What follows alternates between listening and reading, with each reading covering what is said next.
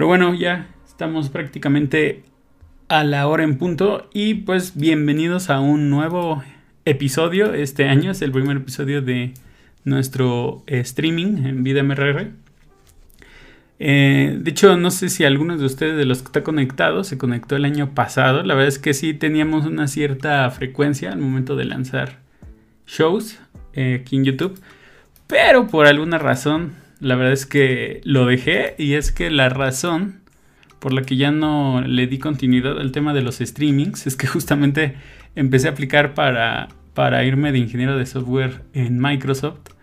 Entonces, eh, pues, la verdad es que esas semanas estuvieron bastante estresantes. Porque así como te contactaban, pues prácticamente al siguiente lunes ya tenías tus entrevistas. Entonces era casi casi que tenías 3, 4 días para, para, hacer ejercicios y, practicar un poco para la entrevista. Entonces desde entonces pues ya no, este, ya, ya, no, ya no hice streaming, ¿no? Pero bueno, este año sí la verdad es que planeo, ahorita que ya tengo más tiempecito, o al menos ya me acomodé mucho más en mis tiempos, planeo ver si podemos tener streamings más seguido. Aún no sé cada cuánto, cada semana, cada dos semanas, cada mes. La verdad depende mucho de qué tanto contenido les pueda compartir o qué cosas interesantes pueda encontrar por ahí, ¿no? Pero bueno, la idea es justamente convivir un poco con ustedes a todos aquellos que me siguen como VidMRR aquí en YouTube y en mis redes sociales. Pues muchísimas gracias por conectarse y si son nuevos y no me conocen, pues me presento, soy Marcos, soy desarrollador y actualmente trabajo como ingeniero de software en Microsoft. Trabajo justamente para el equipo de Outlook, para toda la aplicación web con este Outlook Web, Web App. Entonces, pues sí, la verdad es que en este tiempo he aprendido muchísimas cosas y la verdad es que una de las intenciones de, este, de estos streamings es también compartirles ¿no? mi experiencia y pues que todos aprendamos, ¿no? Entonces, pues bienvenidos, bienvenidos al, al show del día de hoy. ¿Qué es lo que vamos a hacer? La verdad es que el año pasado no teníamos como un, un formato tan definido en términos de qué hacíamos. Entonces había un día en el que nos poníamos a programar, otro día en el que nos poníamos a consultar dudas y otro día en el que, por ejemplo, revisamos proyectos de algunos eh, devs de la comunidad. Entonces, la verdad es que quisiera mantener un formato como muy eh, flexible, porque pues igual y una semana se nos antoja discutir más de temas de noticias, otro tema, otra semana preferimos programar, etcétera, ¿no? Entonces, el día de hoy lo que tengo es, vamos a platicar algunas noticias o acontecimientos del mundo de desarrollo. La verdad es que una de las cosas que me gusta, por ejemplo, de muchos podcasts o shows que sigo aquí en internet, pues es que hablan de tecnología, pero siento que está ese huequito, ¿no? De, pues sí, puedes ver noticias de videojuegos, etcétera, pero ¿qué pasa con el mundo del desarrollo, ¿no? ¿Qué nuevos chismecitos hay? Por ahí de los que no nos hemos enterado y que probablemente nos puedan llegar a ser bastante útiles. Entonces, la idea en esta sesión es pues platicar de algunos temas interesantes que vi en la semana, eh, leer sus comentarios, qué piensan acerca de ello y bueno, más o menos también ir revisando los videos del canal, ¿no? Una de las eh, cosas que me gustan es platicarles de los videos que he ido publicando en las últimas semanas. Por si alguno no, lo, no ha visto eh, alguno de los videos, si les interesa el tema, la tecnología, pues lo puedan ver. Yo les voy a hablar un poco más eh, adelante de eso. Pero bueno, también la intención es que compartamos un pequeño rato. Pues hablando de lo que más nos gusta, ¿no? Que es la programación. Entonces, gracias por unirse. Somos actualmente 22 developers conectados. Muchísimas gracias. No olviden dejar su like. Y eh, bueno, hay, hay algunos... Hay unas cositas aquí en el chat para aquellos que ya eran miembros. No veo a ningún miembro actualmente, pero hay varios. Eh, hay algunos emojis, por ejemplo este, que les voy a mandar. De hola, es la cara del Bill Gates. Cuando, si son miembros y quieren expresar tristeza, tengo la cara del Mark Zuckerberg. si son team JavaScript, pueden escoger su, su emoji de JavaScript. Mira ahí anda Iram. Hola, hola Iram. Y si son fans de CSS, con el iconito de CSS, ¿no? Con todo y las gafitas. De que son unos, unos pros. Entonces, eh, pues sí, vamos a, vamos a comenzar. Una de las primeras cosas que les quería comentar. Al final vamos a, leer comentarios. Eh, entonces, eh, una de las primeras cosas es compartirles el tema de los videos que he ido sacando, ¿no? A lo largo de, de estos días para darles un pequeño resumen. Y sobre todo ir aquí contestando alguna de las dudas que tengan, sobre todo cuando vemos cosas de tecnología nuevas, ¿no? Muchísimas gracias ahí a Manuel por unirse al canal como miembro. Excelente, entonces déjenme cambio aquí la pantallita. Perfecto, creo que ahí se ve bien. Entonces, eh, pues vamos a dar un poco el resumen de algunos videos. justamente en la descripción les ponía un poco de temas de trucos de CSS y también de rutas de aprendizaje. Entonces vamos a ver el primer video y les voy a ir platicando de qué trata. La verdad es que no, no es mi intención verlos. Chequenlo, lo pueden checar en el canal. Lo que quiero es simplemente ir explicando, ¿no? Por ejemplo, el video de esta semana que lancé tiene que ver con errores en CSS con responsive design. Hay un artículo que vi en internet y justamente ahí hago referencia en el video sobre un desarrollador que eh, le llama a esta estrategia defensive CSS. ¿A, qué, ¿A, qué, se refiere esto?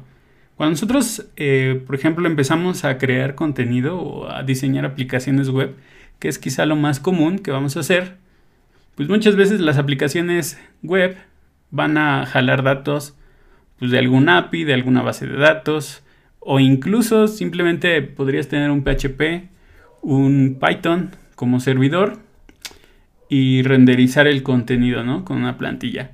¿Cuál es el tema de todo esto? Que pues muy probablemente, y, díganme ahí en los comentarios si no les pasa esto, que muchas veces hacemos pruebas, ¿no? Es decir, ah, vamos a dar de alta a un usuario, ¿no? Para que se vea en el dashboard su nombre de usuarios o su nombre completo, etc. Entonces generalmente probamos con cosas muy sencillas, ¿no? Por ejemplo, nuestro nombre, el, nombre de nuestros amigos, de nuestras parejas, de nuestra mamá, de nuestro perro, ¿no? Como nombres de usuarios. Ahí díganme cuál es el nombre de usuario que más utilizan ustedes. ¿No? Entonces, eh, ¿cuál es el tema de esto? Pues que probablemente muchas veces nos olvidemos de probar lo que comúnmente se le llama en inglés los corner cases, ¿no? Es decir, ¿qué pasa si un nombre de usuario o una persona no se llama solo Juan Pérez o Luis Mendoza, ¿no? O no se llama Camilo Premium, sino tiene un nombre como por ejemplo eh, Doroteo de la Cruz eh, Manzano, ¿no? Algo así muy extraño. Entonces, eh, Defensive CS es lo que nos trata de decir es que esta estrategia se enfoca en que tratemos de utilizar CSS para poder justamente cubrir esos escenarios eh, extremos, ¿no? Y justamente en este video les comparto algunos tips. La verdad es que hay algunas propiedades muy sencillas que podemos aprender a utilizar. Voy a hacer esto más grande. Pues para que podamos eh, manejar contenido dinámico de una forma sencilla. Al final el contenido dinámico también le podemos decir que es parte de la estrategia de responsive design. ¿Por qué? Pues porque al final todo nuestro diseño se tiene que acoplar no solamente al tamaño de la pantalla, sino al contenido. Entonces, por ejemplo, vamos a ver en este tip que uno de los problemas que justamente les platicaba es qué pasa cuando nuestros usuarios tienen nombres muy largos, ¿no? Por ejemplo, creo que en, no sé, en Alemania, yo que sé, en algunos países, en algunos países de esos, pues los nombres son muy largos. Entonces, ¿cómo podríamos hacer que nuestra interfaz funcione eh, aún manteniendo eh, pues el diseño que nosotros pensamos en un inicio? Por ejemplo, aquí tenemos una lista. Entonces, eh, la intención es cómo podemos hacer que los nombres quepan en una sola línea. O sea, que no haya un desborde, sino que el usuario pueda ver que ese nombre es muy largo y que de alguna forma nosotros con CSS estamos este, pues ahorrándonos esa, esa línea, ¿no? Que al final hace que todo el diseño pues se rompa. Entonces, por ejemplo, hay una propiedad aquí. Se las enseño. ¿Dónde está? Ahí está. Si nosotros quisiéramos aplicar en una capa, en un elemento, para que hubiera lo que le llamamos estos tres puntitos o las elipsis y que todo el contenido adicional desaparezca automáticamente. Si es que es más grande que su contenedor, podemos utilizar la propiedad white space no wrap, es decir, para que no se desborde el texto. Y después vamos a decirle overflow hidden para que también el texto al no desbordarse no se salga del contenedor. Y por último, text overflow elipsis. Con esto lo que hacemos es eh, que automáticamente CSS ponga los tres puntitos y no se muestre el contenido tal cual. Déjenme ver si puedo. Así, ah, como aquí en este ejemplo, ¿no? Y de esa forma, pues nuestro diseño se ve mucho más estético porque no hay filas en donde el texto cubra solamente una línea y en donde haya dos líneas, por ejemplo, ¿no? Entonces, eh, ese, ese, es un tip bastante importante. Vamos a ver otro rápidamente, como decía. Este la verdad es que es bastante útil. Y de hecho, bueno, si no me siguen en TikTok, también hago TikToks. Entonces, este truco justamente lo subí también esta semana a TikTok. ¿Qué pasa, por ejemplo? Y no sé si les ha pasado que ya sea que usen Bootstrap o Tailwind o ustedes mismos hacen un componente de tarjeta, ¿no? Como este. Entonces, el problema que muchas veces vamos a ver, voy a ver si se ve esto, así, es que muchas veces las imágenes no se van a adecuar completamente al tamaño de nuestros contenedores. En este caso, por ejemplo, esta imagen está muy pues, como alargada horizontalmente pues porque no es su tamaño, no está proporcionalmente puesto el elemento con respecto a su contenedor. Entonces, una, un truquito es que las imágenes tienen una propiedad en CSS que podemos utilizar, a ver dónde está, dónde está, que se llama Object Fit Cover. Esta propiedad con este valor lo que nos va a permitir es que haz de cuenta que si tu imagen es más alargada que el contenido o su contenedor, lo que vamos a hacer es que literal CSS va a calcular la proporción y va a ocultar todo el excedente. De tal forma que tu imagen pues ya no se vea eh, estirada, ¿no? O se vea aplastada, por así decirlo, sino que automáticamente CSS va a ocultar esos pedacitos de tu imagen que digamos sobran pues para que la imagen se pueda redimensionar o se pueda mostrar en su aspecto total. Entonces, pues la verdad es que este es el truco que más me ha gustado porque esto lo podríamos hacer con JavaScript y nos tomaría bastante tiempo hacer una implementación así, ¿no? Calcular las dimensiones de todas las imágenes y luego adecuarlas con respecto al tamaño de su contenedor. Y aquí con una simple línea, pues ya tenemos esa solución aquí. Object Fit Cover. Obviamente esto se tiene que hacer a nivel de IMG, ¿no? Entonces es importante ese detallito. Vamos a ver otro truquillo rápido.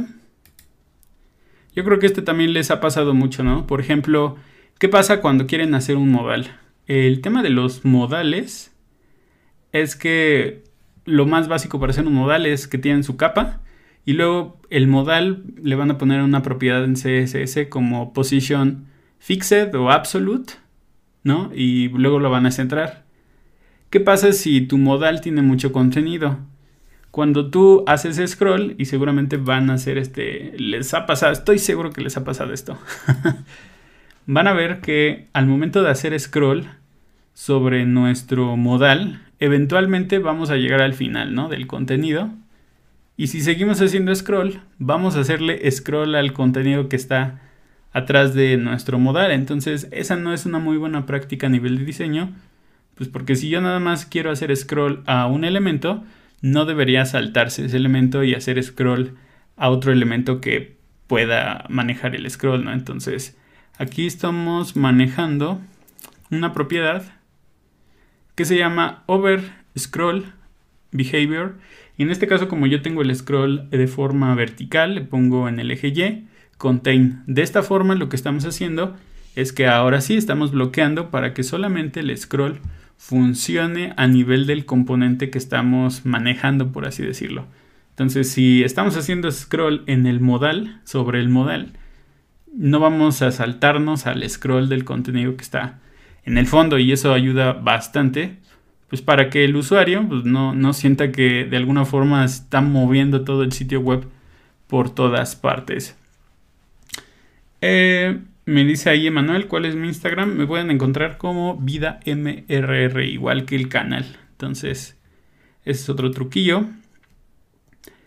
Este es otro también. De hecho, ahí voy a dejar. Vamos a crear una pequeña encuesta. Según yo, así puedo crear encuestas. A ver. Usas las propiedades eh, min height y min width Vamos a ponerle que sí y que no. El siguiente tip aquí en CSS es justamente cuando tenemos contenedores. Eh, imagínate que tenemos un banner, ¿no? En una página tenemos que cargar el contenido y nosotros decimos, ah, bueno, quiero que este banner sea de, no sé, 600 eh, píxeles por 400 píxeles. ¿Cuál es el tema de esto? Que si el contenido que nosotros cargamos de forma dinámica eh, llega a ocupar más espacio que el contenedor, vamos a tener pues un resultado como este, en donde el texto se está desbordando. ¿Cómo podríamos hacer para que nuestro contenedor mantenga las eh, dimensiones iniciales si el contenido no es lo suficientemente largo, pero si llega a haber más contenido pueda expandirse, ¿no? Pueda ser responsive. Para eso utilizamos las propiedades de min height y min width. Generalmente nosotros decimos, ah, quiero que este sea de 100%, no sé, 250 píxeles. Cuando nosotros utilizamos la propiedad de min height, lo que estamos haciendo es decirle, quiero que mantengas al menos esta altura. Si hay contenido dentro de este contenedor o esta capa que llega a desbordarse, entonces automáticamente CSS va a redimensionar esa capa para ocupar el, pues, el espacio que sea necesario. De hecho, podemos utilizar tanto min height como max height y min width como max width. Entonces la verdad es que son dos propiedades súper poderosas al momento de hacer responsive design porque lo que nos permite es decir este elemento no va a ser más chico que una cierta medida ni más grande que otra medida. Entonces la verdad es que sí, es bastante útil. Este es el mismo ejemplo, nada más que el pasado lo hicimos con min height y este lo vamos a utilizar con min width. Entonces, ¿cuál es el problema? Que también muchas veces hacemos un botón, le colocamos un ancho específico. ¿Qué pasa si ese botón tiene texto más largo o tiene más contenido que a lo mejor la prueba que nosotros hicimos inicialmente? Podríamos tener que se desborda de esta forma o simplemente el texto sale del botón. Entonces, igual, haciendo el uso de min width, podemos decirle quiero que este botón al menos sea de este ancho y si el texto que voy a ponerle al botón, que es dinámico, es más grande que esa medida, entonces pues sí que se expanda. Y al final la intención pues es tener consistencia en eh, las dimensiones de nuestros botones. Y por último para este video justamente temas por ejemplo de espacio. ¿Quién no utiliza hoy en día Flex o Grid? Me gustaría también que me dijeran si siguen utilizando, por ejemplo, Inline Block. Pero pues muchas veces cuando usábamos Inline Block, seguramente esto les pasaba, ¿no? Tenemos eh, unas ciertas capas, una al lado de la otra, y queremos darle un espacio entre cada capa, ¿no? Entonces, lo que comúnmente tendrías que hacer es o aplicar un, un padding o un margin para cada elemento, pero al final te vas a dar cuenta que tienes como que este espacio, ¿no? Es decir, tienes que andar calculando cuánto es el espacio que deberías dejar entre cada elemento, que sea equitativo y que no te pase esto, ¿no? Entonces, con inline block justamente era un problema este tipo de escenarios. Pero por ejemplo, cuando empezamos a utilizar em, flex o grid, ya tenemos la propiedad gap. Entonces, la propiedad gap nos permite, uno, dar un espacio a cada elemento y si el espacio en el, más bien si el elemento está al inicio o al final, no le agrega espacios a sus lados. Pero también tenemos la propiedad que se llama Justify Content. Justify Content nos permite alinear los elementos de forma este, horizontal. y hay un valor que se llama space between. Space between lo que nos va a ayudar es justamente que CSS calcule los espacios del número de elementos que tenemos en ese contenedor, de tal forma que nosotros nos olvidemos completamente de estar calculando cuántos píxeles debe haber entre cada elemento para que queden perfectamente alineados y aquí podemos ver que automáticamente le asigna el espacio equitativo para cada elemento. Entonces es un truco bastante sencillo si es que no lo conocían, porque con esto te ahorras estar colocando píxeles de forma manual, ¿no? Dejas que CSS compute todo el, el tema de cuántos elementos hay, cuál es la dimensión de cada uno de ellos y automáticamente calcula ese tipo de espacios, ¿no? Y pues bueno, esos son la verdad cinco, cinco consejillos rápidos en torno a Responsive Design con CSS. Vamos a ver el siguiente video, ¿no? se los voy a platicar rapidín. Me gustaría que me dejaran ahí en el comentario si ustedes ya están trabajando o conocen Next.js. La verdad es que es, un framework de, basado en React. De hecho, por ahí alguien me dejó un comentario eh, preguntándome que se parecía mucho Next.js a React.js, ¿no? Entonces, ¿cuál era la diferencia?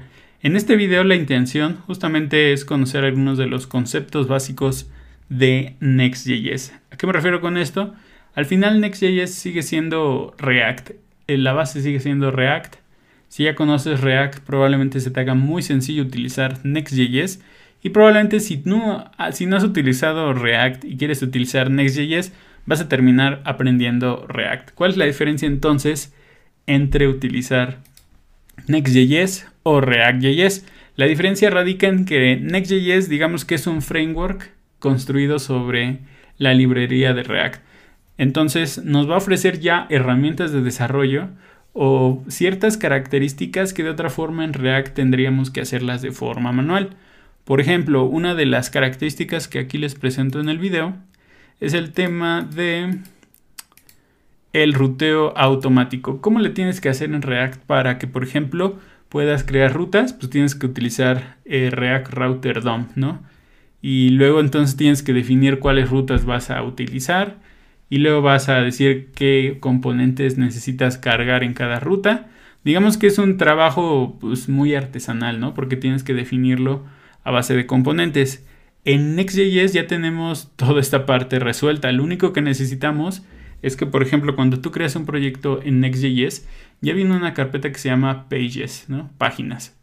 ¿Qué es lo que tienes que hacer? Pues cada archivo que crees en esta carpeta equivale a una ruta. Entonces, eh, si por ejemplo quisiera crear una página que se llame servicios o acerca o contacto, lo único que tengo que hacer es crear un componente con ese mismo nombre y automáticamente Next.js va a hacer toda, pues, toda la operación para hacer el ruteo de forma nativa. Entonces prácticamente tú ya no tienes que configurar absolutamente nada. Esto es pues prácticamente mágico porque si tú quisieras hacer un sitio web, pues, simplemente creas aquí como componentes las páginas que tú quieres mostrar y automáticamente Next.js las procesa y las crea por ti. También ya tiene unos componentes específicos.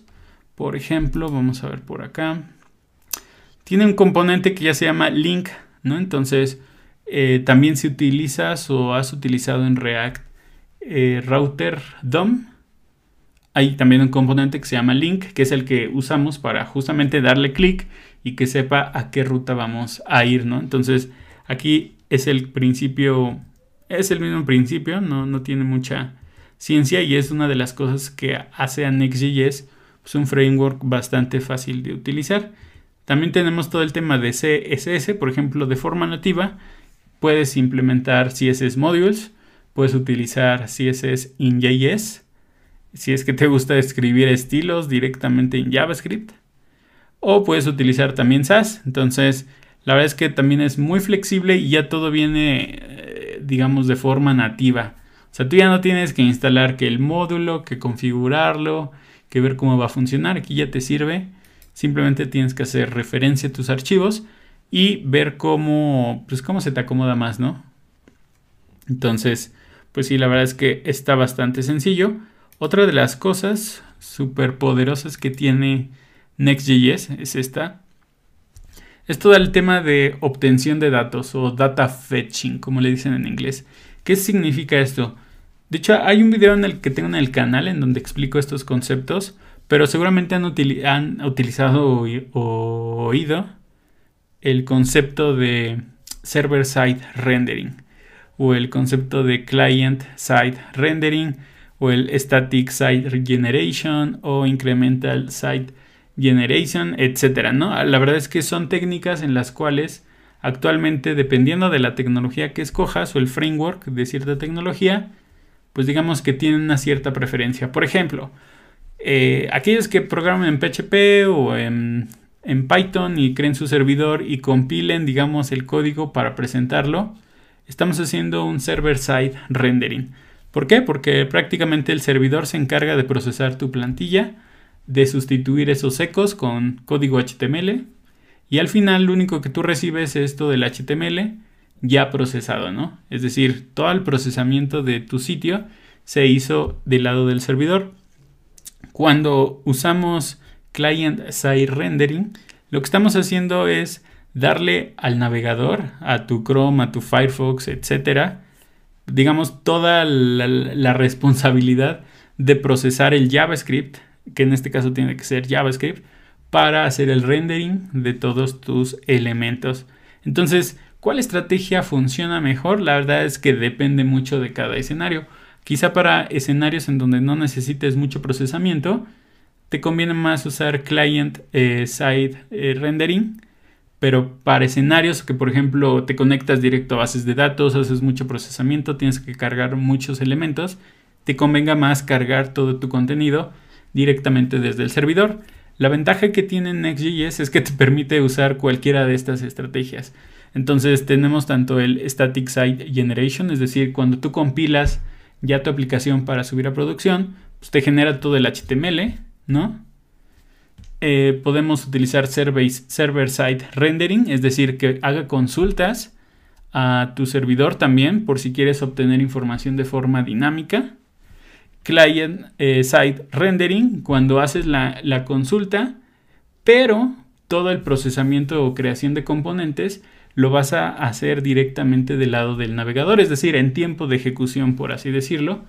Y también tiene otra propiedad o una característica Next.js que se llama Dynamic Routing. Lo que nos permite esto es que así como te les enseñé que ya creando un componente automáticamente se crea una ruta, podemos decir que, por ejemplo, si creamos un blog, cada, cada entrada o cada archivo que nosotros creemos de texto va a tener un título y nosotros podemos decirle a Next.js que cada título sea una ruta dinámica. Entonces, podemos crear rutas dinámicas con contenido dinámico para que efectivamente tengamos rutas que de alguna forma no tenemos que hacer manual, ¿no?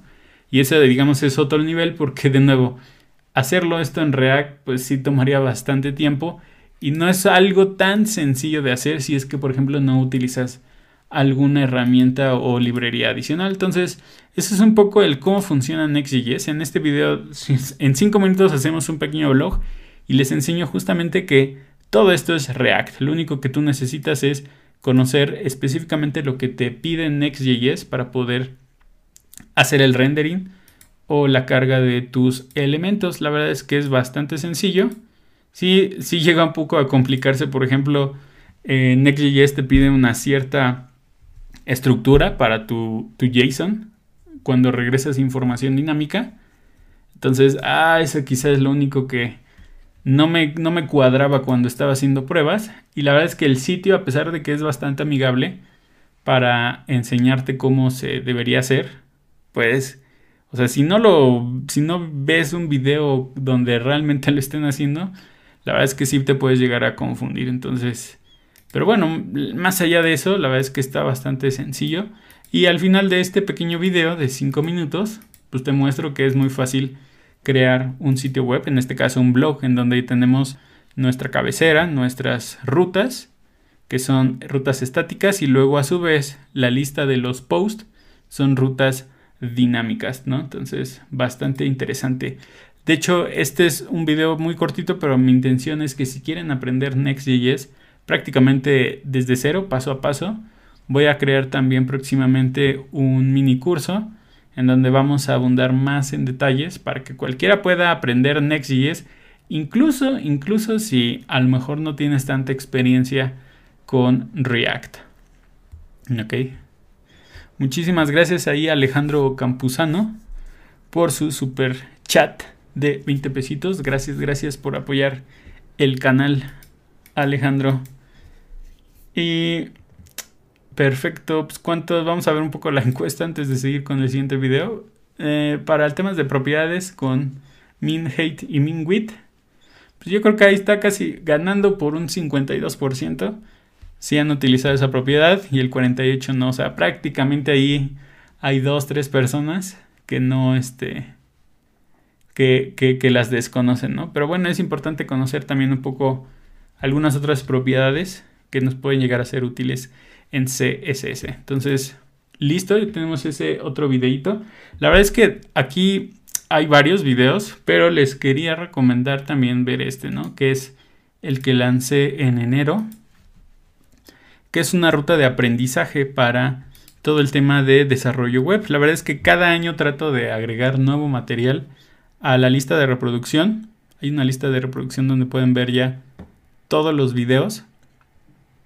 Y entonces lo que, lo que aquí te muestro es, dependiendo de en qué estado vas, qué es lo que deberías aprender. Hay varias opciones, no significa que en esta ruta tengas que aprender todo, porque es una de las preguntas comunes que me hacen, ¿no? Eh, ¿Tengo que aprender todo o solamente necesito aprender algunas cosas muy específicas? Entonces la intención justamente es eso, que aprendas, que veas el universo entero, ¿no?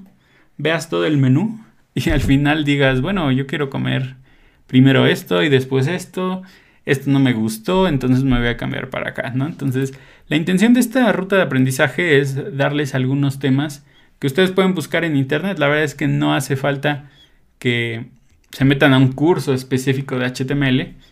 O sea, hay cosas, por ejemplo, HTML semántico lo aprendes pues, en un par de horas, ¿no? O sea, tienes que conocer las etiquetas semánticas más usadas y listo. Lazy loading también hay algunas técnicas para cargar contenido.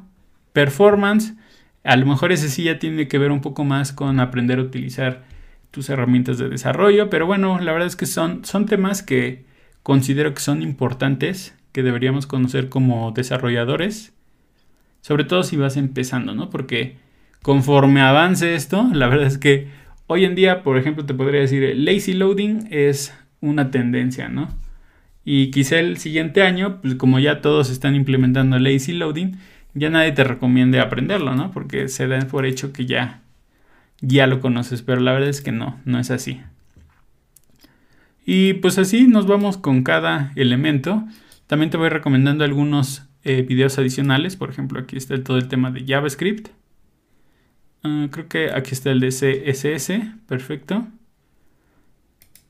También JavaScript, por ejemplo, si tú te quieres meter a temas también de versionamiento, aquí la verdad es que siento que es obligatorio. Tienes que saber Git para poder versionar tu código y utilizar algún servicio adicional, por ejemplo GitHub, GitLab, Bitbucket, Azure DevOps, para poder colaborar con tu equipo. Eh, ¿Qué otra cosa? Aquí también tenemos temas de Package Manager. Este es indispensable también, al menos saber inicializar tu paquete con npm, instalar y desinstalar dependencias. Yo creo que es lo básico que que con eso ya le haces, la verdad es que tampoco necesitas hacerte un super mega experto para cada una de estas tecnologías. Tenemos, por ejemplo, de temas de pre, y post procesadores. Aquí no hay muchas opciones. La, bueno, la verdad es que hay opciones, pero estas son las más populares, ¿no? SAS y post CSS. Eh, temas de bundlers, justamente les comentaba aquí en este video. El más popular sigue siendo Webpack, pero por ejemplo ahí tenemos también Rollup Parcel y no me acuerdo, S-Build, creo que también hay otro, otro bundler. ¿Cuál es el tema de los bundlers? Pues sí, es, es esa parte que a lo mejor como desarrollador frontend no nos gusta tanto porque es cómo empaquetamos nuestra aplicación para, para liberarla. Generalmente decimos ya, ya acabamos el diseño, ya acabamos la programación. Pues ya, ¿no? Ya, ya acabamos el sitio, hay que subirlo. Pero La verdad es que pues sí, mucha gente ya eh, toma esto más como un tema de DevOps muchas veces, el tema del bundler, cómo lo empaquetas y ya cómo lo distribuyes, pero igual aprendan aunque sea uno de estos, aunque sea aprendan cómo se puede empaquetar su código, pues para que ya prácticamente el resultado lo suban a su hosting y no tengan que preocuparse mucho por esa parte. ¿Qué más tenemos por aquí? Obviamente los frameworks en CSS. Cada año nace un framework nuevo. Entonces, no sé, no sé, ¿cómo, cómo les dicen? no se jalen los pelos pensando cuál es el mejor. Utilicen el que les convenga más en ese momento. Si en su trabajo utilizan Bootstrap, pues aprendan Bootstrap. Si usan Tailwind, usen Tailwind. Si a lo mejor ustedes están de freelancers y quieren ver cuál es la diferencia entre Tailwind, pues úsenlo. La verdad es que todos estos son bastante fáciles y tienen casi que el mismo concepto o la misma base. El hecho de poder escribir código en CSS mucho más rápido. Entonces, al final, piensen que el CSS nunca cambia, ¿no? Solo la forma en cómo estás llamando las clases o ya hay ciertos componentes, ¿no? Entonces, eso es lo único que cambia con los frameworks CSS. Eh, pues obviamente tenemos los frameworks en JavaScript. Estos son los cuatro más populares. React, Vue, Angular y Svelte. ¿Cuál es el más sencillo de utilizar? La verdad es que depende mucho, ¿no? Para mí se me hace muy fácil, por ejemplo, Svelte. Pero el tema de Svelte es que si bien es fácil de utilizar y es lo más cercano a lo que tenemos con JavaScript puro, creo que la verdad es que no, no crece de forma tan rápida como por ejemplo crece React, ¿no? Incluso Vue que también tiene sus cosillas, no es así tan utilizado como con React. Y Angular para mí siempre lo digo, o sea, si necesitas unas bases ya muy buenas para utilizar Angular, empezando por saber JavaScript orientado a objetos, que es algo que prácticamente ya nadie está haciendo. Eh, necesitas TypeScript. Entonces, si no sabes TypeScript, probablemente te asuste un poco Angular todo el tema de RX, RxJS también es una tecnología que es fácil de entender, pero si ya tienes conceptos de la, por ejemplo, programación funcional. Entonces, uh, Angular es de esas cosas que tienes que estar preparado para conocerlo. No creas que es tan fácil desde un punto de vista Em, de inicialización, por ejemplo, de alguien que está aprendiendo, sino de alguien que ya tiene algunos conceptos muy bien fundamentados para poder empezar a trabajar. Pero bueno, ahí anda por ahí. La verdad es que no, no sé, no, no, no, no estoy muy metido en el mundo de Angular. Entonces no, no, no podría decirles qué tanto está avanzando, más allá de, por ejemplo, que como cualquier otra versión, ¿no? Se solucionan pequeños errores. Entonces, ese es el tema de JavaScript. Tenemos este otro tema, bastante ya muy, em, no sé, utilizado, conocido, es el todo el tema de CSS in JS.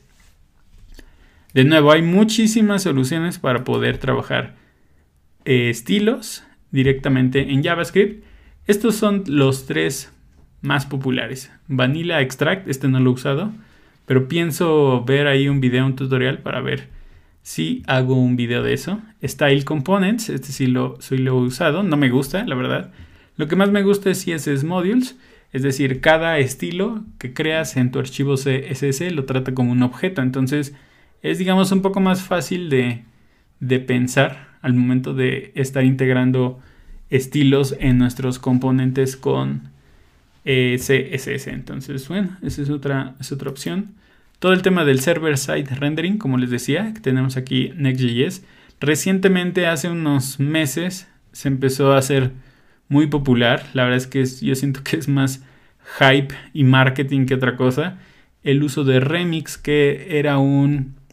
Este es curioso el Remix porque no me acuerdo del nombre que tenía anteriormente, pero básicamente era un framework de pago. Tú tenías que pagar para utilizar Remix. Y ahorita ya lo hicieron gratuito, ¿no? Ya no tienes que pagar nada. Se me hace medio extraño, ¿no? Porque pues teniendo soluciones gratuitas, ¿qué te puede ofrecer Remix? Que por ejemplo no te ofrezcan Next.js, ¿no? Cuando Next.js lo puedes utilizar de forma gratuita. Entonces, yo creo que por eso le cambiaron el nombre y ahorita ya le están dando mucha más publicidad, por así decirlo, como una alternativa a Next.js. Pero también tenemos, por ejemplo, frameworks del lado de Vue como Nux.js. Aquí igual les dejo algunos videitos, por ejemplo, eh, esta parte que ya habíamos visto, que hay un video en donde ya les enseño visualmente cada una de las estrategias de server side, client side, static side generation o incremental side generation. Eh, ¿Qué más? Generaciones de sitios estáticos. Si tú, por ejemplo, quieres hacer un sitio web sin mucha complicación, utilizando React, utilizando Vue, utilizando Ruby, eh, Go, React, etcétera, puedes utilizar algunos de estas eh, tecnologías. Lo único que hacen es los sitios estáticos te compilan todo tu JavaScript y te generan HTML. Entonces digamos que es como si hicieras un sitio web tradicional sin framework, sin nada, pero obviamente con la característica de que todo el tema de administración de estado o reactividad pues sigue existiendo en estos, en estos frameworks. ¿Qué más? Herramientas, algunas herramientas básicas. Yo digo que ya son básicas hoy en día. Por ejemplo, TypeScript, aunque sea lo básico. GraphQL, Quizá ni siquiera lo vas a utilizar, pero es importante saber, por ejemplo, cuál es la diferencia entre utilizar GraphQL o API REST. Gulp también es cuando ya empiezas a tener automatizaciones en tu, en tu proyecto. Cuando ya crece tu proyecto necesitas varias tareas, así lo maneja Gulp, ¿no? Tareas o task. Oye, quiero levantar un ambiente en desarrollo, quiero hacer todo el tema de test etcétera. Entonces, en vez de crear comando por comando, Gulp te agiliza mucho esa parte de actividades. Jest o React eh, para, para hacer testing también es importante, aunque de nuevo, creo que muchas veces ni siquiera nos importa el testing, la verdad. Yo diría que a menos que trabajes exclusivamente en temas de testing, esto es lo que dejamos al final, ¿no? Ya que funciona, ya que jala nuestro código, ya nos preocupamos por ver si funciona como debería funcionar o si truena cuando no debería tronar, ¿no? Entonces, ese sí está eh, extraño. Prettier, la verdad es que es una herramienta que utilizo mucho en Visual Studio Code para darle formato a mi código. Entonces, con Prettier te vas a acostumbrar a ya no tener la necesidad de estar indentando tu código. Por ejemplo, ¿no les pasa que copian un pedazo de código y lo pegan en otra parte y tienen que estar ahí arreglando la indentación? Bueno, con Prettier lo hace automáticamente. Hay algunas indentaciones que, por ejemplo, no me gustan y seguramente a ustedes tampoco les va a gustar el cómo al final acomoda el código, pero bueno, es eso o tener que hacerlo manual. Y temas como Babel simplemente para traspilar tu código a versiones de JavaScript más viejitas. Recordemos que al final, si mañana sale una nueva funcionalidad o característica en JavaScript, posiblemente no todas eh, las empresas o la gente utilice el navegador más actual, ¿no? Entonces, uno de los problemas que podríamos llegar a tener pues, es que nuestra aplicación no funcione con navegadores viejitos, ¿no? Y viejitos podría decirte una versión antes, ¿no? O sea, estamos en el Chrome 98, probablemente esa funcionalidad no sirve en el 97, ¿no? Entonces es prácticamente el 100% de la gente que no ha actualizado su navegador, entonces Babel nos ayuda mucho para ese tema. Entonces creo que, pues sí, ese es todo con el tema de la ruta de aprendizaje para ser un desarrollador web front-end. La verdad es que no hice una de back-end, aún estoy pensando si debería hacerla. Vamos a poner aquí en la encuesta si les gustaría una, una, una ruta de aprendizaje exclusivamente para backend. A ver, ahorita que me habilite esto.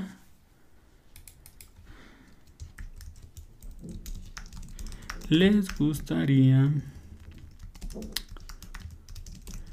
una ruta de aprendizaje de backend. Mm, sí y no. Pero bueno, así, así van los videitos. Eh, vamos a tomar un pequeño break. Vamos a leer un poco de los comentarios. Dejen aquí, cambio la, la pantallita. Antes de seguir con la siguiente parte, ya nada es comentar algunas noticias bastante rápidas. Uh, uh, mira, dice Gabriel de los Ríos, observables y cosas feas. No sé si te hablas de, de Angular, yo creo que sí, sí, está feo. Dice Manuel, el único testing que uso es que no haya warnings. Yo también, la verdad. Si jala, ya la hice, ¿no? que alguien más descubra el escenario en donde ya no funciona y ya ahí lo arreglo. ¿Para qué me, qué me esfuerzo, no? En esa parte. Dice Eric, ahora estoy aprendiendo en Tailwind, me va gustando mucho. La verdad es que, por ejemplo, Tailwind, muchos aprendimos con Bootstrap a literalmente copiar la CDN, ¿no? Copiamos la CDN, la pegamos en nuestro HTML y nos ponemos a, utilizar la librería. A muchos, por ejemplo, no les gusta Tailwind porque lo tienes que compilar, ¿no? Entonces, que el npm install, que el Tailwind, que tienes que configurar el post CSS. Y por ejemplo, si ya quieres utilizar Tailwind un poco más avanzado, empiezas a modificar los estilos, lo compilas, etc. A mucha gente no le gusta particularmente ese paso. Digo, la verdad es que no creo que tampoco sea muy difícil. En la misma documentación del sitio te pone casi casi que el código, ¿no? no para que nada le quites o le pongas lo que vas a necesitar. Entonces, pero fuera de eso, o sea, te acostumbras después de un rato a estar colocando clases, que también ese es otro tema, ¿no? a muchos no les gusta andar llenando con clases en línea directamente, ¿no? En, en su HTML. Pero bueno, pues sí, hay, hay para todos. Hola, hola Emanuel, hola crack. Mm, mm, mm. Dice Daniel, ¿nos puedes contar un poco de la experiencia en Microsoft? Sí, les podría contar ahí un poquito de la experiencia más al ratito. Ah, dice Manuel, bueno, gracias ahí por tu mensaje, Manuel. Gracias, gracias por unirte al canal. Espero te ayude pues, a despejarte un poco la mente, ¿no? Entonces, gracias, gracias ahí todos por sus por sus mensajitos, por sus super chats. Son unos cracks todos. Voy a ponerles este emoji del yo robot. Perfecto. Pues vamos con el siguiente tema. Como les decía, la vez que me ah, vi algunas noticias y quería comentarlas, más para que todos estemos en la misma sintonía, ¿no? Son, son noticias de desarrollo de tecnología que me parecieron bastante interesantes. Por ejemplo, vamos a empezar con una que quizá es la que más me impresionó en la semana. No sé si vieron las noticias o ven todo este tema de las acciones. Pero justamente esta semana que Facebook tuvo su pues su earnings call o dan los resultados, ¿no? De cómo les fue en el último trimestre pues resulta que no, o bueno, perdieron más usuarios, ¿no? Perdieron por primera vez en 15, algo así años, eh, usuarios activos. ¿Cómo funciona esto de los usuarios activos? Porque creo que es un concepto que todos deberíamos aprender si es que queremos hacer una aplicación, un servicio. Cuando nosotros tradicionalmente construíamos aplicaciones, y digo nosotros porque pues, somos desarrolladores, ¿no? Este, generalmente, ah, te pongo el, ejemplo del Windows, ¿no? Que es quizá el más fácil para hacer una analogía. El Windows se hacía cada, no sé, seis años, ¿no? Siete años. Y se hacía una vez, es decir, construían el Windows, le añadían las cosillas nuevas y lo empezaban a vender. Cada año te liberaban el Service Pack famosísimo, ¿no? Que era traer eh, temas de seguridad, eh, eh, fix a ciertos bugs o errores, etc. Pero realmente el producto tal cual, o sea, si Microsoft vendía 100 millones, solamente digamos que en sus métricas decía, yo vendí 100 millones de, copias del Windows, ¿no? ¿Qué pasa hoy en día, por ejemplo, con muchos servicios que no, no compras directamente software, ¿no? Como en el caso de Facebook. Por ejemplo, también podría caber en este ejemplo Netflix, Spotify, todos los servicios de streaming, todos los servicios que digamos te conectas y pagas mensualmente. O incluso no tienes que pagar, por ejemplo, pues nadie paga por Facebook, ¿no? Por utilizar Facebook o Instagram o WhatsApp. Entonces el tema es que eh, justamente estas empresas, digamos que a nivel financiero, para que haya más gente invirtiendo en la compañía, una de las métricas más importantes que utilizan para medir el éxito o no éxito de esos servicios es a través de lo que le llaman los eh, monthly active users o los usuarios activos mensuales. ¿Qué quiere decir con esto? Que por ejemplo Facebook te puede decir, yo tengo 2, mil millones de usuarios activos al mes. ¿Qué quiere decir eso? Que hay 2 mil millones de usuarios que yo creo que al menos se conectaron, no sé, 10, 15, 20 minutos al día, ¿no? Entonces eso a los inversionistas o a la gente del dinero, pues dicen, ah, bueno, pues si tienes 2 mil millones de usuarios, quiere decir que con que el 1% de esos 2 mil millones de usuarios se meta y le dé clic a un anuncio o te compre anuncios, pues eso en términos de dinero, pues es un millón, ¿no? Al mes, ¿no? Entonces así funciona, por ejemplo, también Netflix. Netflix reporta cuántos usuarios activos tuvieron mensualmente y cuántos ganaron, ¿no? Yo creo que esa es otra, otra métrica que a nivel de negocio eh, les importa mucho. Entonces nosotros como desarrolladores, pues ¿qué nos importa, no? Esa parte, pues que obviamente mucha gente que desarrolla crea productos pensando en qué tan masivo puede llegar a ser un servicio, ¿no? Qué tan adictivo puede ser. Por ejemplo, el TikTok, ¿no? Yo me acuerdo, y esta es una o sea, me acuerdo perfectamente, ¿no? Hace, hace dos años, antes de que empezara todo este tema de, de la pandemia, eh, TikTok no era muy popular. O sea, no era como lo conocemos ahorita, ¿no? Que todo el mundo te manda TikToks y, oye, es que vi un video en el TikTok. Y el TikTok, el TikTok, el TikTok. Era una red social que ya existía, pero no estaba masificada, ¿no? Entonces, ese tipo de servicios eventualmente pues crecieran así exponencialmente, ¿no? Y hoy en día pues dime tú quién no ve TikTok. Seguramente sí hay mucha gente que no ve TikTok. Eh, pero la verdad es que muchísima otra gente sí te puede decir, ah, vi un TikTok, o ah, es que vi un TikTok, te paso el link del TikTok, etcétera, ¿no? Entonces, ese tipo de servicios al final eh, una de las métricas más importantes pues, es que se mida a través de cuántos usuarios activos tienes mensualmente. Por ejemplo, de hecho, en el tema del TikTok, creo que igual vi una noticia este mes o el mes pasado que había más tráfico hacia TikTok que hacia Google, que es el, dominio más, eh, más visto a lo largo del mundo con el mayor tráfico, ¿no? O sea, todo el mundo entra a Google para buscar algo y eso lo hace de forma diaria, ¿no? Entonces, imagínate que TikTok ahorita ya tiene más tráfico, o más bien jala más tráfico, lo que equivale a que haya más usuarios visitando la aplicación y viendo videitos, ¿no? Entonces, ¿cuál es el problema de esto? Pues que al final de cuentas, en un día, pues solamente tenemos 24 horas, ¿no?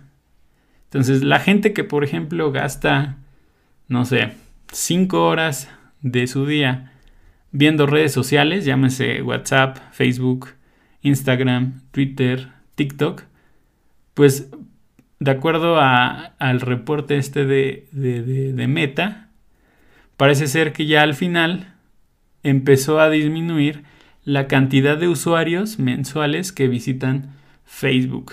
¿Y por qué? Porque probablemente, uno, hay más, esa gente pues ya no, ya no ve contenido relevante en, pues en la red social y se mueve, por ejemplo, a Instagram, ¿no? O en vez de pasar la hora que pasaba al mes viendo Facebook, ahora la pasa viendo Messenger, ¿no? O WhatsApp. O peor aún, la pasa viendo TikToks. ¿Cuánta gente conocen que se la vive en el TikTok, ¿no? Y el TikTok, el TikTok, su mundo gira alrededor del TikTok. Entonces, ese tipo de cosas, pues le está afectando directamente al Meta, ¿no? Y al Facebook. Entonces, me impresionó mucho la noticia. Porque obviamente cuando dijeron, no, pues se nos cayó un millón de usuarios, ¿no? Entonces, su acción literal se desplomó, ¿no? Pero más allá de que, por ejemplo, se haya caído su acción de, no sé, 200 a 100 dólares o algo así, lo importante o que lo que más me llamó la atención es que a nivel de eh, capital de mercado, o sea, de cuánto vale la empresa, o sea, perdió 200 mil millones de dólares por, por eh, un millón de usuarios, ¿no? o sea, imagínate que se les perdieran en los siguientes tres meses otro millón de usuarios. O sea, esta, esta Facebook depende de sus usuarios, ¿no? Para poder sobrevivir. Entonces, aquí se puede ver un ejemplo de cómo, cómo poquitos usuarios realmente le pueden pegar así, le pueden dar en toda su mandarina a una empresa, ¿no? Y también tenemos el tema, por ejemplo, de, de Apple, porque hace, igual creo que cuando sacaron iOS 14, eh, una de las características que tenía era la posibilidad de bloquear que aplicaciones como Facebook te pudieran rastrear tus datos. Al final Facebook te tiene que rastrear porque para poder eh, generar publicidad de la gente que paga, pues tiene que crearte un perfil, ¿no? Entonces, esto seguramente les ha pasado, que están platicando con una persona sobre la playa, ¿no? Y terminan esa plática al día siguiente o al rato empiezan a ver publicidad de, ah, hospédate en tal hotel, vete de vacaciones a tal playa. Todo eso al final pues sabemos que nos están ahí observando, ¿no? La forma en la que lo hagan, la verdad es que la desconozco, pero es un hecho, ¿no? Que nos, nos, nos espían ahí nuestros celulares. Entonces, también yo creo que tuvo que ver por el hecho de que Apple pues implementa esta, este tipo de características en donde al menos si tú tienes un iPhone tú le puedes decir yo no quiero que el Facebook me rastree y al no poder rastrearte Facebook pues tampoco puede crearte un perfil, ¿no? Que puede al final vendérselo pues a quien quiera conocer más y mostrarte publicidad. Entonces, bastante, bastante interesante. A mí me gustó esta noticia y de nuevo es lo, lo, lo impactante es que como solamente perdió un millón de usuarios, pero a nivel de mercado perdió 2 mil millones de dólares, ¿no? No, 200 mil millones de dólares. O sea, de valer 800 mil millones, bajó a 600 mil millones por un millón. O sea, imagínate que en los siguientes tres meses perdieran 5, no, esto se va a la quiebra, ¿no? Casi, casi. Entonces, o sea, está, está, está interesante esa parte. De hecho, aquí en el, en el Twitter sigo a una persona que se llama Nikita Vier, que es de los cofundadores de algunos de los productos que, tiene Facebook o Meta. Y pues igual se queja, bueno, no se queja, pero sí da algunas explicaciones interesantes. Por ejemplo, el, todo el tema del TikTok, ¿no? Que él está comiendo mucho mercado. Ahora sí que al final la chaviza, no sé cuántos años tengan aquí en la comunidad, pero la chaviza de menos de 17 se la pasa en esta aplicación, ¿no? Y está canijo, está canijo. Eh, otro tema, pues es que eh, todos se quieren, eh, ¿cómo lo puedo decir? Todos están de alguna forma incómodos por cómo Facebook vende los datos de todos los usuarios. Entonces, esa es una, ¿no? La presión. La otra parte, pues es que al final, cuando empezó todo este tema, Facebook compró a los de WhatsApp y a los de Instagram, ¿no? Hoy en día los fundadores, o sea, los que tenían la visión de esas aplicaciones, pues ya se fueron. ¿Y qué pasa hoy con las aplicaciones de Facebook, Instagram y Twitter? Ah, pues si mañana sale el TikTok, pues ya le meten los TikToks también al Facebook. Ah, que el Snapchat eh, mete los filtros, pues órale, le meto los filtros. O sea, la verdad es que ya, pues es un cochinero, ¿no? La aplicación de Facebook porque está todo y no está nada, ¿no? O sea, como que ya para qué utilizas Facebook en estos días, más allá de, por ejemplo, ver noticias, ¿no? Y por ejemplo, ahí dice Gabriel que Google hace lo mismo. El tema de Google es que justamente, pues él, él como que no ha querido meterse, ¿no? O sea, él como que calladito, ahí se ve, se ve bonito. Entonces, el tema de Facebook, pues es que se le, hay leaks de que vendió esa información o se filtra información de los usuarios y eso por ejemplo no le ha pasado a Google que igual hace lo mismo, vende tus datos, eh, te crea tus perfiles y al final Google vive también de la publicidad, ¿no? Pero creo que no han tenido tantos problemas como lo han tenido Facebook, ¿no? Esa creo que es la única diferencia que veo con el hecho de que Google hace lo mismo, pero pues nadie está ahí como que juzgándolo, ¿no?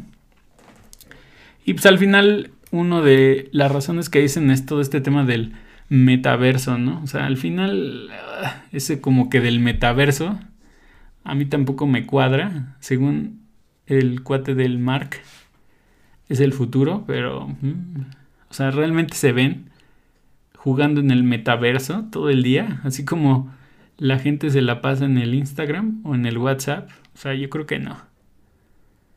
La verdad es que no.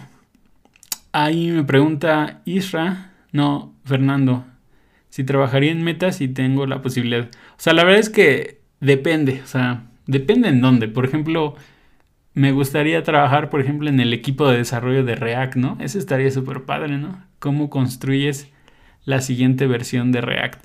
Y digo ahí, por ejemplo, no tiene nada que ver que con Facebook, que con filtrar datos ni espiar usuarios, ¿no? O sea, yo creo que esa parte de meta está bastante interesante. O toda la parte de realidad virtual. O sea, este del metaverso siento que es una jalada. Siento que está muy mafufo, ¿no? Pero pues estaría interesante, o sea, ver cómo, cómo haces un espacio virtual, ¿no? O sea, a nivel de desarrollo, eso está interesante. A lo mejor no me llama tanto la atención que eh, trabajes para Instagram o Facebook. Quizás si acaso, por ejemplo, todo el tema del algoritmo, de cómo te recomienda, eso está interesante. También el tema de los filtros, ¿no? Todo ese tema de eh, visión computacional, eso está interesante, ¿no? Pero todo lo demás oscuro que tiene Facebook, la verdad es que no me llama mucho eh, la atención. Pero bueno, ese, esa era la noticia que les quería compartir de, de, Facebook. Vamos a ir rápidamente con la siguiente. No sé si alguien ha visto este, este jueguito, se llama Wordle. Ahí coméntenme en el chat si lo conocen. Wordle es un juego que se hizo muy popular y ahorita les voy a explicar por qué. De hecho, hoy no lo he jugado. Este es un juego que solamente lo puedes jugar una vez al día. Y justamente un jueguito así se hizo turboviral. Entonces, miren, por ejemplo, la intención o el objetivo de este jueguito es poder encontrar una palabra, en este caso en inglés, de cinco letras. Tienes seis chances para encontrar esa letra. Entonces, por ejemplo, vamos a utilizar break. Aquí ya me dice algo, por ejemplo, las letritas que ya están en el cuadrito verde eh, indican que esa es la posición final de la letra, ¿no? Break. Entonces, eh, las que están en gris significa que no existen en la solución final. Vamos a buscar, no sé, otra. Em, no se me ocurre, no se me ocurre. vamos a poner otra X, ¿no? Aquí ya me da otra pista. Las que están en amarillo me dice que la posición de esta letra es, está en... Bueno, la letra existe en la solución final, pero está en otro orden.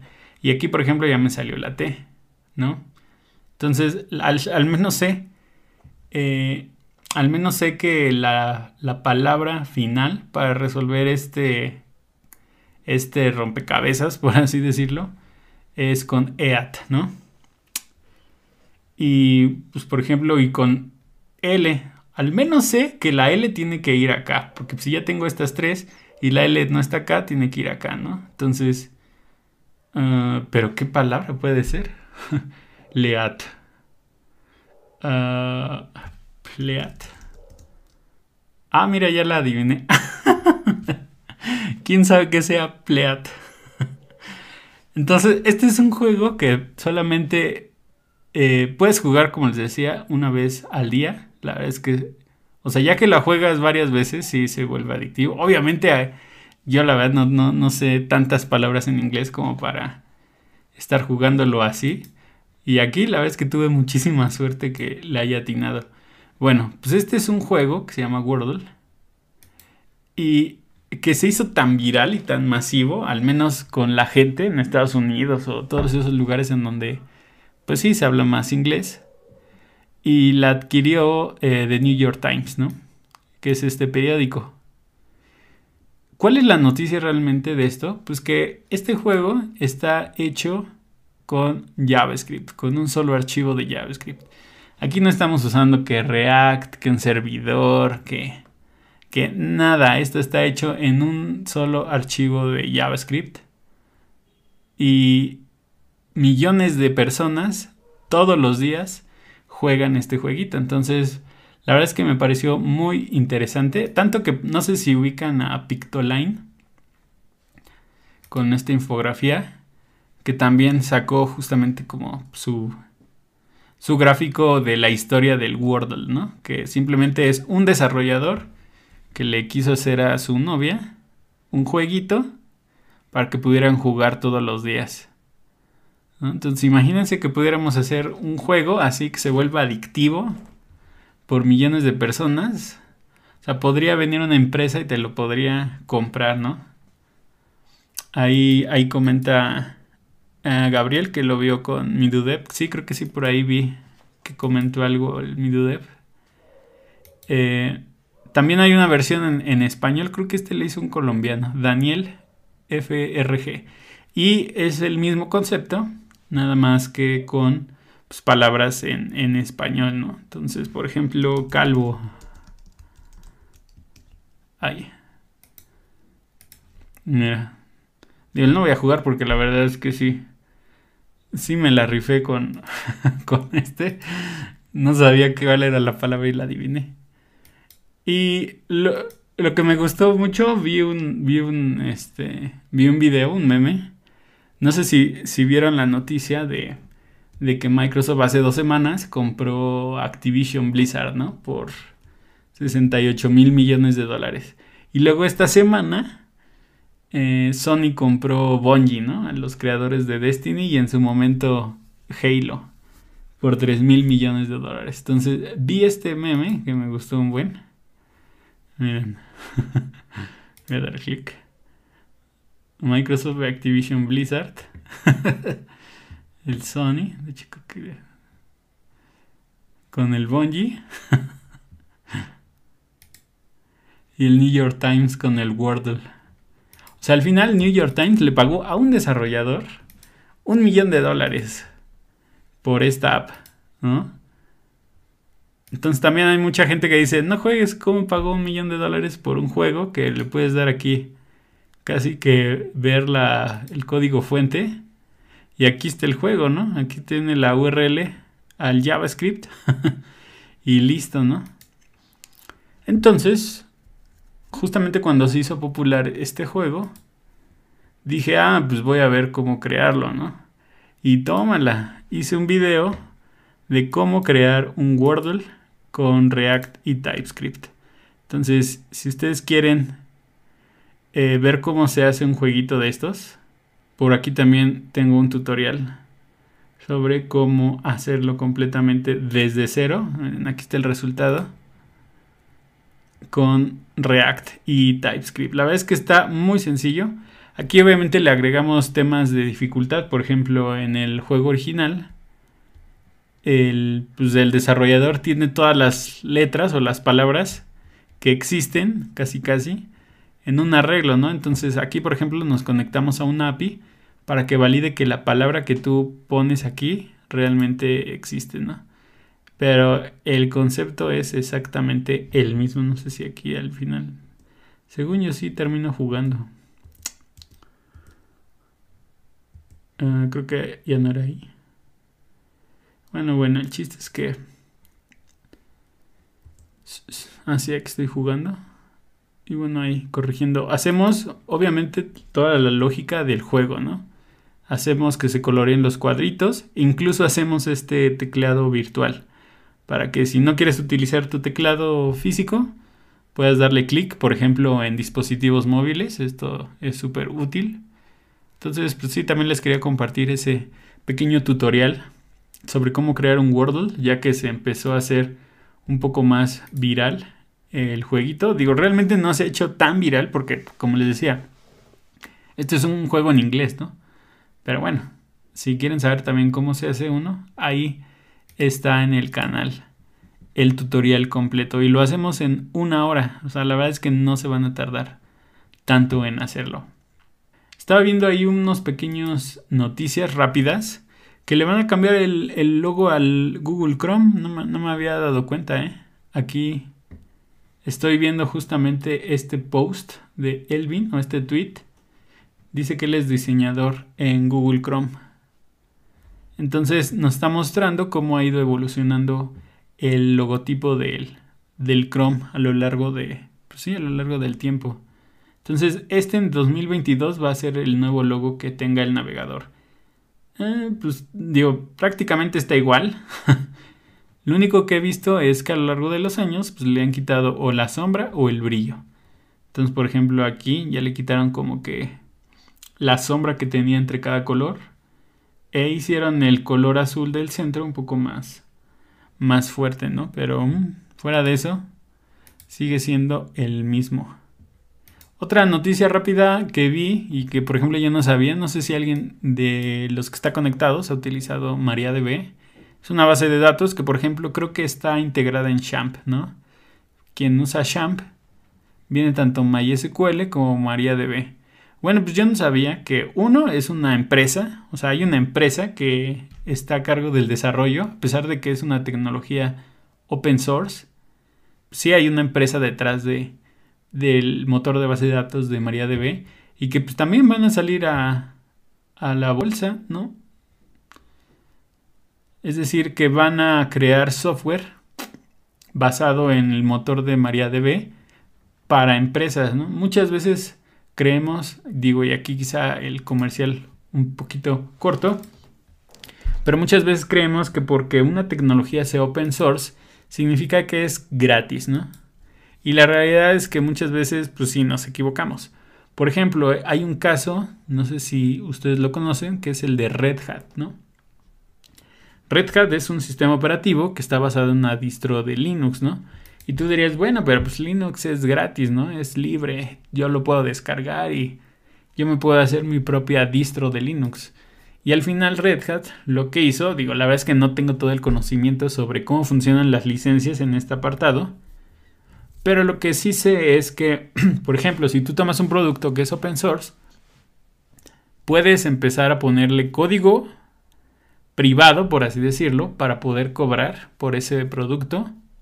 Puedes crear servicios alrededor de ese producto y de alguna forma al final para que siga manteniendo como la licencia la verdad es que te digo que no, no conozco bien ese tema de, licenciamiento de open source.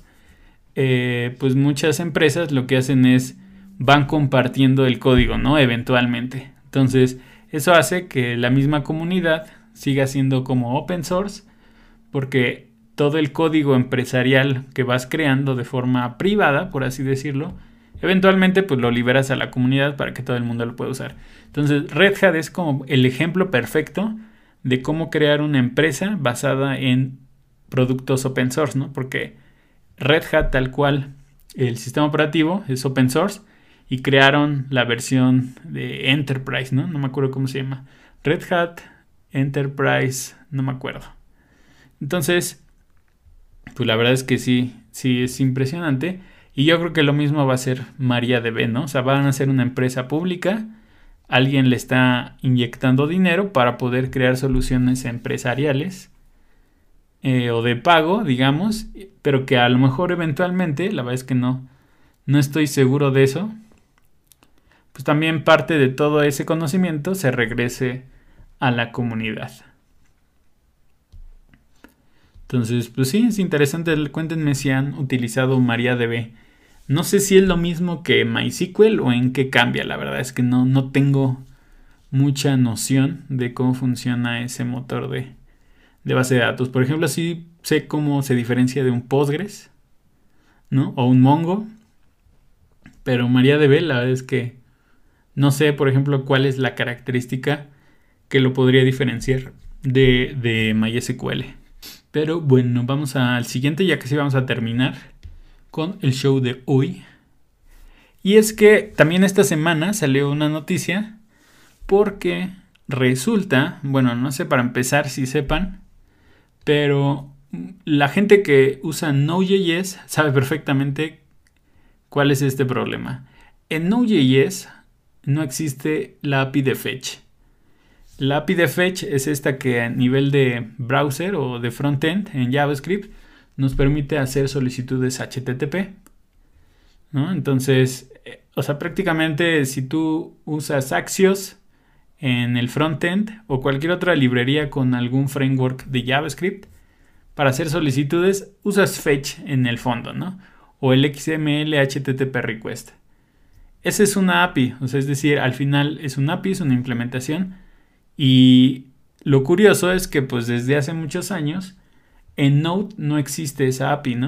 O sea, tú pensarías, bueno, si Node es JavaScript y en el navegador tenemos JavaScript, pues ¿por qué no existen las mismas cosas, no? Por ejemplo, en Node no existe todo el concepto del DOM, porque pues al final no e, es un, digamos, es un motor de backend, ¿no? Entonces en el backend pues no existe un DOM. Pero cosas como el fetch era de esas cosas que todo el mundo decía, ¿por qué no existe fetch en Node.js, no? Entonces, a raíz de eso, digo, sí tenemos, por ejemplo, la clase o el método de HTTP request, si no me, si no me equivoco, el objeto, y es el que, digamos que de forma nativa nos permite hacer solicitudes HTTP, pero obviamente no es lo mismo que utilizar un fetch, que pues, es mucho más intuitivo, por decirlo así. Entonces, pues esta semana anunciaron el equipo de desarrollo de Node.js que por fin van a añadir la, el API de, fetch. Entonces va a ser posible poder utilizar literal fetch y la URL y obviamente saben que esto es una promesa, entonces, no una promesa de que va a existir, sino promesa de concepto ahí en desarrollo, ¿no? Eh, vas a poder utilizar Fetch para poder hacer solicitudes HTTP. Hay soluciones, por ejemplo, eh, creo que se llama una librería. Está Axios, que es quizá la más popular. O sea, hay varias librerías que, digamos, simulaban el comportamiento de fetch, pero no eran nativas. Entonces mucha, mucha gente se preguntaba, pues, ¿qué ahora qué, cuál es la recomendación, no? O sea, ¿utilizamos el fetch nativo o las librerías, no?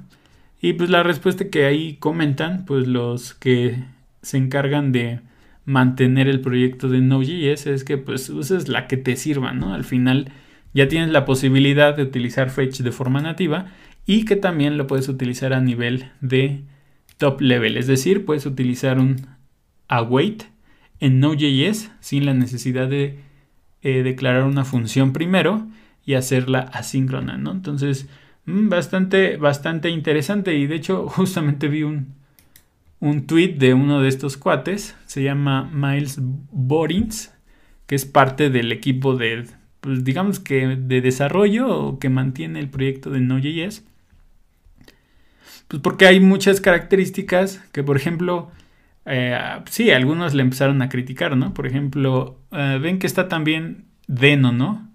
Este otro motor. Mm, Deno surgió justamente por la necesidad de tener ciertas características eh, a nivel de backend con JavaScript que son estándares en el frontend con JavaScript y el navegador. Al final, digo, la verdad es que yo les preguntaría, ¿quién de ustedes ha programado en Deno, no? O sea, si yo creo que no mucha gente programa en Node.js, yo creo que todavía en Deno menos, ¿no? Entonces, Deno era como la solución de vamos a arreglar todo lo que eh, Node.js no tiene o le faltó en su momento, pues para tener una alternativa, ¿no?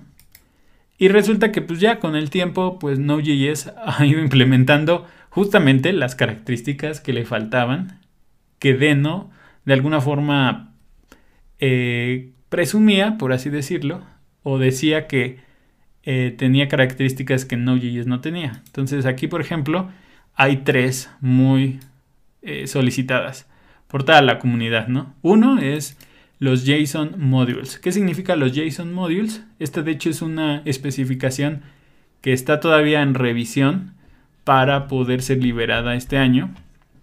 Pero es básicamente la posibilidad de importar módulos en Node.js o ahora en JavaScript, eh, que son objetos o elementos o archivos JSON. ¿Qué pasa? Pues que actualmente si tú usas un import, solamente puedes importar eh, archivos JavaScript. Y si usas React o TypeScript, pues puedes utilizar eso para TypeScript. Pero no podías importar tal cual un archivo JSON, ¿no? O sea, no de la misma forma, digamos, técnicamente. Entonces, ahora esto ya va a ser posible también en Node.js. El tema de los HTTPS imports también es parte de lo mismo. Es decir, de hecho, no sé si ustedes usan Node.js, ven que utilizamos el típico require, ¿no? Esa es una implementación que se hizo exclusivamente para Node.js, no está en la especificación de ECMAScript tal cual, entonces, o sea, es algo que por ejemplo no puedes utilizar en, en el, en el frontend, ¿no? Es solamente algo que existía en Node.js que en su momento, pues sí, eh, fue bastante bien recibido, pero porque no usábamos imports o lo que le llamaban eh, ECMAScript imports en el browser, ¿no? Entonces, ahora que ya todo el mundo usa import, export en JavaScript en el navegador, pues también ya se puede utilizar en Node.js. Y por último, pues tenemos fetch, ¿no? Que era como que la cerecita que faltaba. Que cómo era posible que no podías utilizar fetch en Node.js, ahora sí ya es posible. Entonces, eh, son de esos chismecillos. Aquí le echan un chorro de hate a este cuate de gente que dice, ah, no, pues sí, qué nuevo, ¿no? Deno ya lo tiene, o etcétera. Pero pues yo no le veo ningún problema. Digo, si al fin de cuentas ya utilizas una librería para hacer solicitudes HTTP, pues síguela usando, ¿no? Ahora sí que usa lo que más te guste. Entonces, pues sí, también estuvo interesante esa noticia en esta semana. Y pues creo que eso era prácticamente todo lo que les traía para compartir. Vamos un poco aquí al chat para leer algunos comentarios. La verdad es que no sé qué les, qué les pareció este, este primer show del año. ¿Les gustaron las noticias? Todo lo que vimos, como les decía, son temas de tecnología, pero también quisiera hablar con temas de desarrollo, ¿no? Noticias que de otra forma no las vas a encontrar en, la televisión, en el noticiero de la noche, ni en las redes sociales, ¿no? O sea, muy difícilmente esto vas a encontrarlo en Facebook, pero pues son chismecitos que a los desarrolladores como nosotros, pues sí nos interesa. Entonces vamos a leer un poco más de comentarios, ya nada más para ir cerrando aquí el chat. Muchas gracias a los 38 que siguen conectados. Dice Ronnie Camacho, Deno fue usada al inicio para usar TypeScript, pero ya finalmente con Node. Sí, también, o sea, también Deno presumía, ¿no? Que ya venía empaquetado con TypeScript para usarlo de forma nativa y pues también puedes usar Deno. O que diga Node.js. Quizá lo único que, por ejemplo, no me gusta de, de Node es que le tienes que instalar los tipos, ¿no? Instala la librería en el NPM y si ya estás utilizando TypeScript, te dice, instálale también los tipos y te da un zape, ¿no? Y ahí te deja el error si no lo instalas. Y el problema, ¿sabes cuál es? Que cuando instalas una librería que no tiene tipos, pues le tienes que poner ahí una excepción al TypeScript para que entonces eh, no te salga ese error. Entonces, es lo único que no me gusta ahí del Node.js. Pero pues sí. Ah, ah, ah.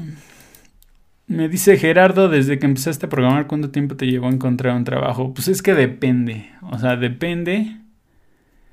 Eh, o sea, ya, por ejemplo, para entrar a Microsoft, yo ya, yo ya sabía programar. O sea, entonces fue más ahí el tema de estar aplicando, aplicando, aplicando, ¿no? Yo creo que eso es algo que, por ejemplo, solemos tener, ¿no? Que pensamos que no tenemos todos los conocimientos y entonces no aplicamos. Entonces yo te diría, aplica aunque creas que no tienes eh, las habilidades técnicas tan desarrolladas, ¿no? Porque pues muchas veces vas a entrar como un junior y te vas a dar cuenta que incluso ya entrando no necesitas cosas tan avanzadas, ¿no? Eso ya lo vas desarrollando conforme vas, pues sí, ganando experiencia y a la vez aplicando en, en posiciones que te exigen pues más, eh, ¿cómo decirlo? Pues sí, más habilidades, ¿no? Pero si vas empezando, créeme que con saber las cosas básicas, lo único que necesitas es seguir aplicando. Ah, dice... Ah, Gabriel dice, ah, el tema del MySQL y del MariaDB, que es por el mismo creador, ¿no? Y porque tiene una hija llamada María. o sea, fuera de eso es lo mismo, ¿no? Milenis. Cambian la configuración para las instrucciones en las mismas. Gracias. María tiene licencia GPL. El problema es por ser una bifurcación de MySQL, pero a mi parecer tiene un rendimiento excelente, aunque poca popularidad. Sí, yo igual, o sea, creo que es lo mismo, al final de cuentas es lo mismo, pero MySQL como que es el más popular, ¿no? O sea, MariaDB es como la, la niña no querida de la familia.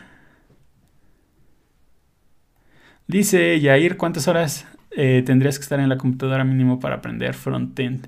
Pues es que no depende de horas, depende de pues, qué tanta facilidad tienes con, o sea, para aprender un tema, para eh, hacer ejercicios o practicar y que se te quede ese conocimiento. Yo creo que es más bien cuánto tiempo, sí, pues sí, en cuánto tiempo logras tú dominar algo, porque evidentemente, pues sí, es algo muy ya personal, ¿no? No es, no aprendemos todos de la misma forma ni en el mismo tiempo.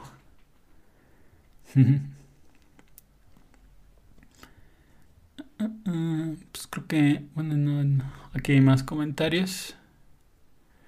Ronnie, pues, se queda, se queda el streaming grabado por si quieren verlo. De hecho, también lo que estaba pensando, digo, la verdad es que no sé.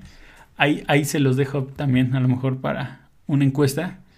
Es que los streamings se queden grabados en el canal y tener otro canal solamente con los temas, ¿no? Por separado, para que, porque de hecho alguien me preguntaba en un comentario, de hoy es que yo no me quiero chutar las dos horas, ¿no? Del show.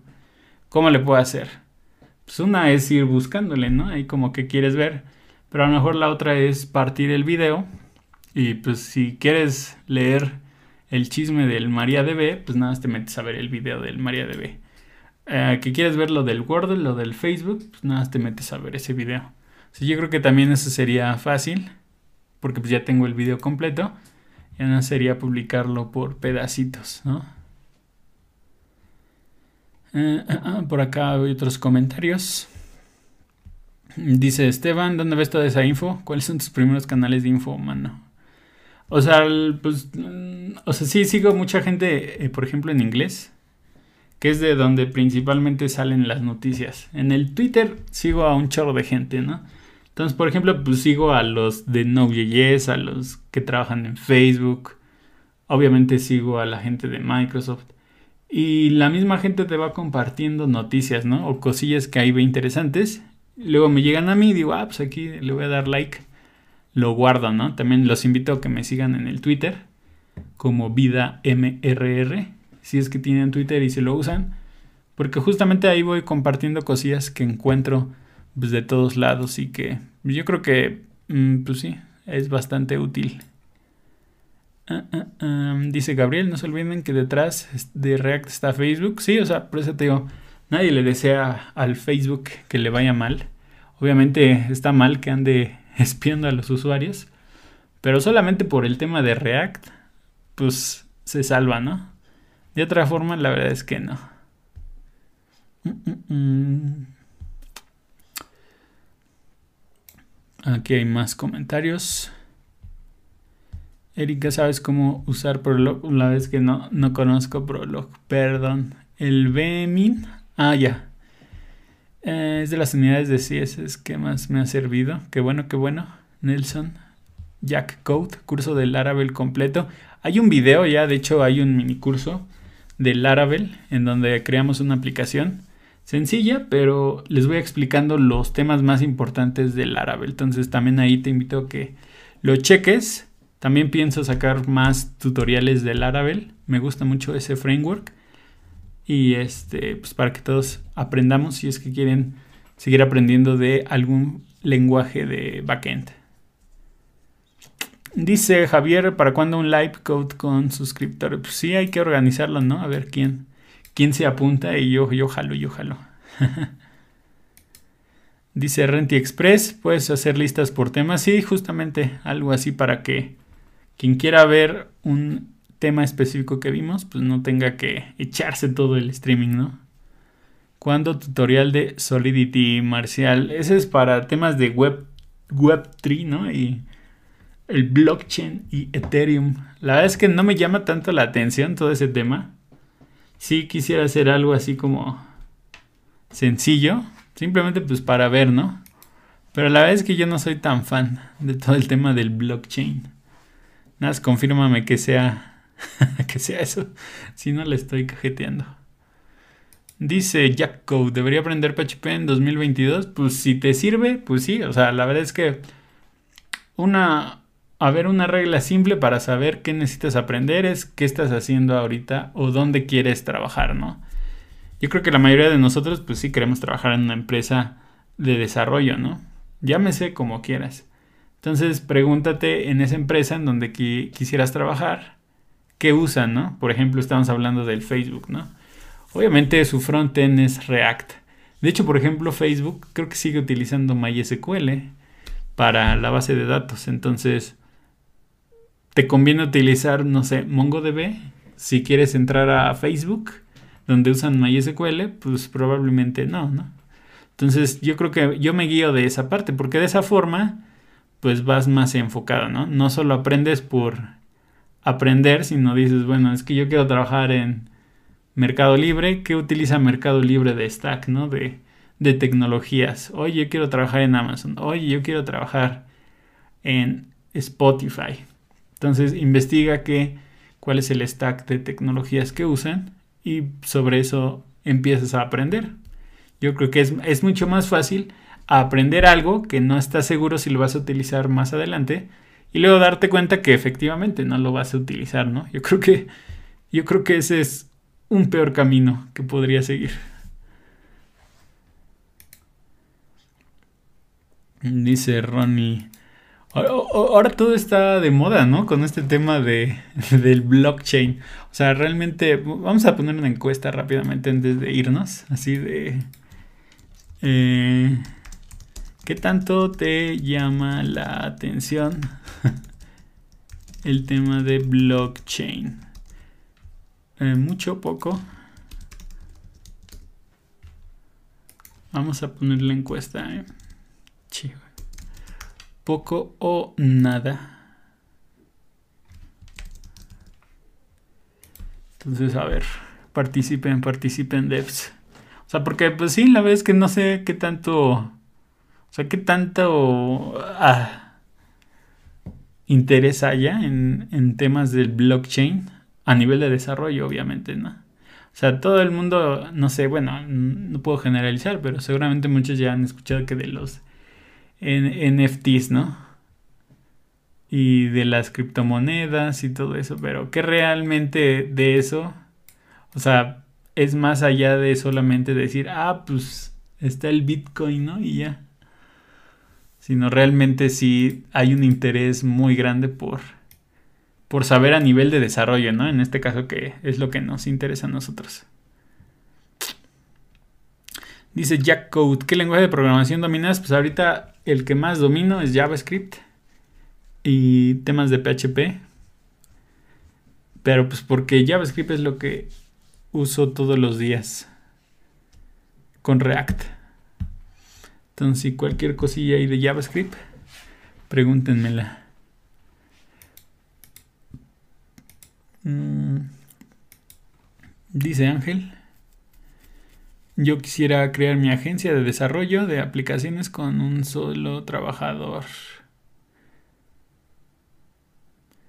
O sea, yo creo que hay muchas agencias, depende de qué es lo que quieras, ¿no, Ángel? De nuevo, o sea, pregúntate a qué le apuntas, ¿no? O sea, todo depende de qué te guste, a qué le puedas apuntar y que sea fácil, ¿no? Alguien que trabaja en algo que es sumamente difícil, o sea, pues, probablemente pueda sentirse decepcionada en poco tiempo si es que no sale como quisiera. Dice Mauricio, me interesaría si fuese sobre Bitcoin o Ethereum. Creo que esas son como las dos, ¿no? Más populares. Todo el tema de smart contracts, de the apps. Lo demás es shitcoin. Sí, pues sí, o sea, por ejemplo, lo del Elon Musk, ¿no? Con su ese criptomoneda del perro. O sea, también ya es otra mafufada.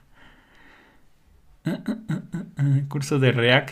También hay curso de React ya en el canal Jack. Eh, tengo varios tutoriales ya de React, tanto para hacer aplicaciones desde cero como para, por ejemplo, hacer componentes.